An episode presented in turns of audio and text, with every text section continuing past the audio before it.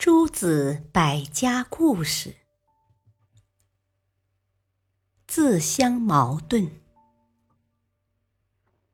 韩非回到韩国，主张韩王用法治理国家，这遭到了许多儒生的反对，他们纷纷利用儒家学说攻击韩非。一次，一个儒生对韩非说：“只有仁。”才能使国家富强。尧和舜都是远古时代的统治者，尧在统治后期挑选舜做继承人，舜利用强大的道德力量感化了许多野蛮的人。难道这不是人的力量吗？韩非问：舜在感化那些野蛮的人时，尧在干什么？尧当时是天子呀。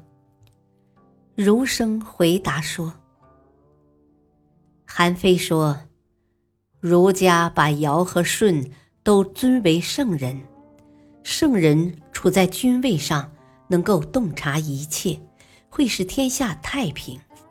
舜又何必去用道德感化人呢？舜去纠正败坏的风气，说明尧统治的天下不好。”那么尧就不是圣人，你们赞扬尧的圣名，就是否定舜的道德；赞扬舜的道德，就是否定尧的圣名。儒生不知如何回答，韩非又给儒生讲了一个自相矛盾的故事：楚国有个卖兵器的人。他先向别人吹嘘他的盾如何坚固，又向别人夸耀他的矛如何锋利。后来围观的人问他：“拿你的矛来刺你的盾，结果会怎样呢？”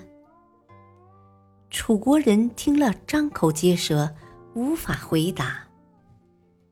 儒生听完韩非的故事。气得面红耳赤，却又无话可说，只得甩袖子离开了。感谢收听，下期播讲韩非之死。敬请收听，再会。